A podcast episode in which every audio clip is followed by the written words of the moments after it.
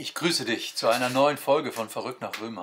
Hey, cool, dass wir auch diese Woche wieder zusammen sein können und uns mit dem Römerbrief beschäftigen können. Und ich muss das ganz ehrlich sagen, äh, heute geht es äh, auch wieder um ein neues Thema, aber dieses Thema vertieft sozusagen dieses alte, diesen alten Flow, in dem äh, Paulus sich bewegt. Nämlich, dass er gerne möchte, dass die Leute begreifen, dass das Evangelium von Jesus eine Kraft Gottes ist, die, die, die dazu da ist, die Menschen zu retten. Und ähm, er wundert sich einfach darüber, warum die Leute, denen er begegnet, Juden wie Nichtjuden, äh, warum die so abweisend, so ablehnend, so abwartend sind. Er kann das überhaupt nicht begreifen, weil er sagt, bei Rettung geht es um Leben oder Tod. Und die Leute, die gucken ihn an und sagen, brauche ich nicht. Und Paulus begreift das nicht. Es kommt ihm so vor wie eine Impfung. Weißt du, wenn man geimpft ist, dann hat man ja auch das Gefühl, jetzt bin ich sicher. Corona hat uns gelehrt, dass äh, nicht jede Impfung einen gleich sicher macht und dass man auch äh, infiziert werden kann, äh, wenn man geimpft ist. Aber diese Leute wirken irgendwie immunisiert, immunisiert gegenüber der Botschaft Gottes. Und Paulus möchte da durchdringen. Heute geht es äh, um ein Thema, das vor allen Dingen die Juden zunächst betrifft, nämlich äh, die Beschneidung. Ähm, aber wir werden feststellen, dass äh, zwischen der Beschneidung und unserer Taufe im christlichen Glauben starke Parallelen sind. Und äh, dass das, was Paulus ihnen nahebringen möchte, dass das äh, nicht nur sie, also seine jüdischen Mitbürger betrifft, sondern genauso auch uns als Christen. Ich lese mal vor aus äh, Kapitel 2, wo wir uns heute bewegen, die Verse 25 bis 29. Die Beschneidung nützt etwas, wenn du das Gesetz hältst. Hältst du, es, hältst du aber das Gesetz nicht, so hast du aus einem Beschnittenen schon einen Unbeschnittenen gemacht. Wenn nur der Unbeschnittene hält, was nach dem Gesetz recht ist, meinst du nicht, dass dann der Unbeschnittene vor Gott als Beschnittener gilt? Und so wird der, der von Natur unbeschnitten ist und das Gesetz erfüllt, dir ein Richter sein, der du unter dem Buchstaben und der Beschneidung stehst und das Gesetz übertrittst. Denn nicht der ist ein Jude, der es äußerlich ist, auch ist nicht das die Beschneidung, die äußerlich am Fleisch geschieht, sondern der ist ein Jude, der es inwendig verborgen, der es inwendig verborgen ist, und das ist die Beschneidung des Herzens, die im Geist und nicht im Buchstaben geschieht. Das Lob eines solchen ist nicht von Menschen, sondern von Gott. Also, das ist nicht leicht. Ich habe ja auch schon das Stocken gekriegt beim Vorlesen. Aber jetzt äh, will ich mit dir mal einsteigen. Also es geht um Beschneidung. Das heißt, äh, ähm, Beschneidung hat für Juden erstmal etwas äh, sehr Positives, eine sehr positive Bedeutung. Sie ist Ausdruck des Bundes zwischen Gott und Abraham. Und äh, die äh, männlichen Juden tragen das quasi als Zeichen, dass sie zu diesem Bund gehören, wird ihnen eben die Vorhaut am männlichen Penis entfernt. Und das ist das ist quasi Ausdruck der Zuwendung und der Gnade Gottes. Also sie tragen etwas an sich und dieses äußere Zeichen soll sie daran erinnern, ähm, Gott wendet sich uns zu, Gott meint uns, Gott liebt uns. Und äh, dieses äußere Zeichen soll quasi alle, die zu diesem Bund gehören, zu diesem Volk gehören, an Gottes Liebe und an Gottes Verheißung erinnern, die er Abraham gezeigt hat, aber die seit Abraham für jeden gilt. Okay. Also Gott hat das Volk Israel erwählt und er äh, hat es gesegnet unter allen Völkern auf dieser Welt. Und nun äh, sind sie also Teil seiner Rettungsgeschichte und diese Beschneidung ist äh, Teil ein, ein, ein Zeichen quasi dafür, dass sie zu dieser Rettungsgeschichte Gottes gehören. Und nun möchte Paulus den jüdischen, seinen jüdischen Mitbürgern mitteilen, dass das Evangelium eine Kraft Gottes ist, die äh, rettet alle, die daran glauben. Und äh, die Leute behaupten, brauche ich nicht. Was brauche ich das denn? Ich gehöre doch schon zur Rettungsbewegung Gottes. Und nun versucht Paulus ihnen deutlich zu machen, dass, ähm, dass es ein äußerliches Zeichen ist, das aber innerlich sozusagen nachvollzogen werden muss. Das heißt, äh, indem jemand beschnitten ist, äh, fehlt ja seinem Körper nur ein Stück Haut. Aber das sagt ja noch nichts über das aus, was er glaubt und das, was er denkt und dem, wem er vertraut. Und, äh, und Paulus sagt, guck mal, wenn du beschnitten bist, aber in deinem Herzen sich nicht, nichts vollzieht, in deinem Herzen sich nichts verändert, dann äh, bist du wie ein Heide, ein beschnittener Heide. Hm. Äh, das ist nicht neu, dass äh, Paulus das so sagt. Die, die Juden haben das äh, in, in, zur Zeit Jesu immer damit äh, begründet, dass sie dann sagten, nicht ich bin beschnitten, sondern ich bin Abrahams Kind. Also wenn du in der Bibel dieser Argumentation von Abrahams Kind begegnest, dann, äh, dann ist das immer der Bezug darauf, ich gehöre doch zu dieser Rettungsgemeinschaft. Und äh, ich will mal zitieren, was äh, äh, Jesus zu Abrahams Kindern gesagt hat. Er sagt, ihr habt nicht Abraham, sondern den Teufel zum Vater. Ähm, nicht, weil er die Menschen seiner Zeit nicht liebt, sondern weil er merkt, dass sie etwas Äußerliches vorgeben, was in ihrem Herzen sich überhaupt nicht vollzieht. Sie glauben, sie vertrauen dem lebendigen Gott nicht. Äh, auch im Alten Testament ist da immer schon dieses Ringen. Also Jeremia zum Beispiel der sagt, äh, das ist alles Äußerlichkeit. Ihr versteckt euch hinter eurem Tempel, ihr versteckt euch hinter euer, eurer Beschneidung, aber euer Herz ist nicht beschnitten. Äh, also immer geht, zielt es auf das Herz. Und damit sind wir schon bei dem nächsten Begriff, nämlich dem Herzen. Das Herz ist bei uns in, in Deutschland ja das Zentrum für Gefühl und Emotionen. Ne? Ähm, äh, der Valentinstag hat das Symbol des Herzens und äh, äh, die Liebe, die sich sozusagen im Herzen spiegelt. Im Judentum ist das Herz das Personenzentrum, das Steuerzentrum eines Menschen. Und wenn also Jeremia sagt, euer Herz ist nicht beschnitten, dann heißt das, ihr habt zwar äußerlich das Zeichen der Beschneidung, aber ähm, in eurem Herzen, in eurem Steuerzentrum hat ähm, Gott nicht Einzug gehalten, sondern ihr lebt so wie bisher. Ihr lebt ohne Gott, ihr lebt gottlos.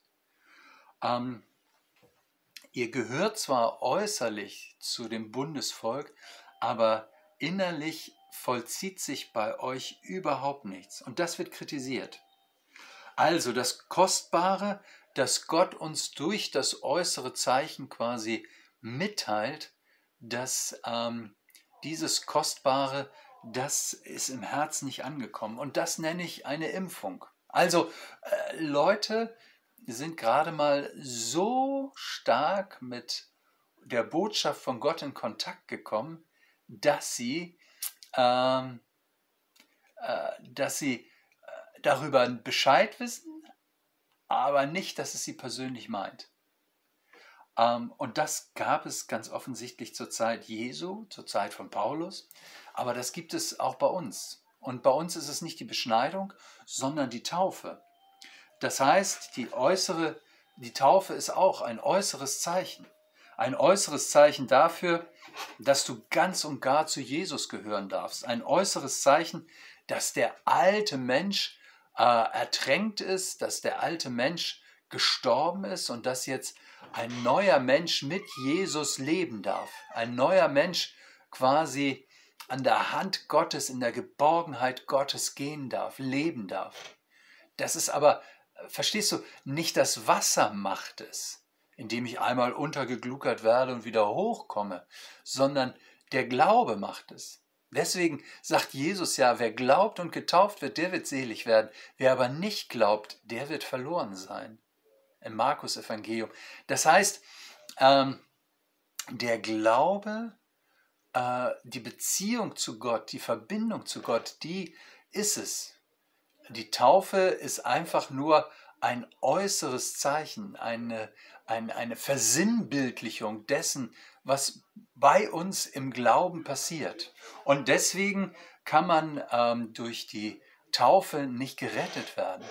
Die Taufe bringt es sozusagen, transportiert es in unser Leben, aber derjenige, der es in unser Leben hineinträgt, bringt, das ist der Glaube, die Beziehung zu Gott. Ihr Lieben, ich möchte das so betonen, sonst äh, schaut man aus dem Fenster und sieht, äh, wie Paulus sich an der Beschneidung abarbeitet und merkt gar nicht, dass die Taufe bei uns einen ähnlichen Charakter bekommen hat. Dass Leute sagen, ja, ich bin ja getauft. Also ist alles okay. Nein, das ist das äußere Zeichen für das, was im Glauben in deinem Leben passieren darf, soll, kann. Ähm, und deswegen kann man auch nicht sagen, ich bin getauft, ganz egal wie ich lebe. Es kümmert mich nicht. Sondern das, worum es geht, ist doch, äh, dass, äh, äh, dass, dass das, was ich in Gott entdecke, dass das jetzt in meinem Leben auch Gestalt gewinnt. Paulus kennt diese vertrackte Situation, das äußere Kennzeichen, ähm, die der Gott der Barmherzigkeit uns gegeben hat, das äußere Kennzeichen, die der lebendige Gott uns gibt, um, um, um uns gewisser zu machen, dass die ähm, schon als 100% genommen werden und dass wir ähm, ja, im Glauben nicht für uns persönlich das ergreifen, was er uns geben möchte, sondern dass wir sagen, ich bin versichert. Ich glaube, der Glaube, äh, die Taufe, die Beschneidung wirken wie eine Versicherung. Ähm, da hat man auch eine äußere Police, aber muss nicht mit dem Herzen dabei sein. Bei der Beziehung zu Jesus geht es immer um das Herz. Also, damit ist Paulus natürlich wieder beim Retter. Also ähm, die Beschneidung und die Taufe reden von dem Retter, der uns retten möchte ähm, der eben nicht äh, sagt, äh, ja, du hast dich ja bemüht, ist alles schon okay, sondern der äh, sagt, ich, äh, mir geht es um dich und ich möchte dich in eine Beziehung zu mir stellen. Ihr Lieben, deswegen spreche ich gerne von Impfung. Also Leute werden durch äuß oder können durch äußere Zeichen immunisiert werden. Im Christentum war die Taufe ja zuerst äh, sozusagen ein äußeres Zeichen für Leute, die schon zum Glauben, in die Beziehung mit Jesus hineingekommen waren. Und dann haben die christlichen Familien gesagt, ja cool, was sollen wir denn mit unseren Kindern machen? Wann sind sie denn so weit, dass sie getauft werden können? Und, äh, und natürlich hat man dann gesagt, ja, wir nehmen sie mit hinein. Ähm, solange sie unmündig sind, sind sie ja von uns abhängig und wir möchten unseren Glauben mit ihnen teilen. Und so hat man angefangen, Kinder zu taufen. Kein Problem, finde ich. Aber das Problem entsteht eben genau an dem Punkt, wo äh, das äußere Zeichen für 100% genommen wird und der innere Nachvollzug, die innere Lebensbeziehung zu Jesus, wo die fehlt. Und man sagt, ach ja, der Mensch ist ja getauft. Getauft ist ein äußeres Zeichen, das uns gewiss werden lässt in dem, was sich in unserem Glauben vollzieht. Hier merken wir quasi die Spannung, in der Paulus steht, dass er auf der einen Seite äh, den Menschen äh, Gott nahe bringen möchte, der den Menschen nahe sein möchte, und dass er abgewiesen wird, weil die Leute sagen, ach, ich habe doch eigentlich schon alles, mir reicht das. Und es ist die Spannung zwischen Gottes Heiligkeit, der sagt, nein, das reicht nicht, und unserer äh, Gottlosigkeit, wo wir sagen, ich komme auch gut ohne Gott aus, ich bemühe mich doch. Ähm, und die Menschen gehen vorbei an der Freude, die sich da einstellt, wo wir, ähm, wo wir aus unserer Selbstgerechtigkeit heraustreten und wo wir sagen, Gott, hier bin ich. Ich brauche dich. Und das, was du mir durch die Taufe versinnbildlicht hast, das, was du mir durch die Beschneidung sinnhaft deutlich machst, das soll sich in meinem Leben vollziehen. Ihr merkt, wir sind also mittendrin äh, bei einer Diskussion, die wir auch in unserer Kirche immer wieder führen, in der Christenheit unserer Zeit führen, wo wir merken, ähm, eigentlich ist Kindertaufe ähm, oder überhaupt Taufe was total Cooles, um Menschen das sichtbar zu machen, worum es im Glauben geht. Aber man darf die Taufe nicht von der Beziehung zu Jesus lösen, die sozusagen damit äußerlich sinnfällig gemacht werden soll. Verrückt nach Römer. Wir sind also mittendrin und äh, ihr merkt, äh, weil es hier um Beziehung geht, mh, eigentlich äh, ist äh, die Distanz gar nicht so oder ganz schön schwierig. Also ich sehe dich ja nicht. Ich sehe nicht, was du denkst, was du fühlst. Und äh, deswegen möchte ich dich auch herzlich einladen. Komm doch mal vorbei. Wenn du hier in der Nähe wohnst, gerne zu uns im Gottesdienst oder gerne in eine unserer Bibelstunden oder gerne in einen unserer Hauskreise, weil, weil ich glaube, äh, das, worum es Paulus geht und das, worum es äh, im Glauben geht, ist immer Beziehung. Beziehung zu Gott und Beziehung zu Menschen. Und äh, unsere Beziehung ist doch irgendwie eingeschränkt. Deswegen, ja, ich würde mich sehr freuen, wenn ich dich persönlich kennenlerne. Ähm, genau, für heute sind wir mit dem zweiten Kapitel durch. Nächstes Mal fangen wir mit äh, dem dritten Kapitel an. Ich wünsche dir für heute alles Gute, Gottes Segen und bis bald, dein Pastor Hani.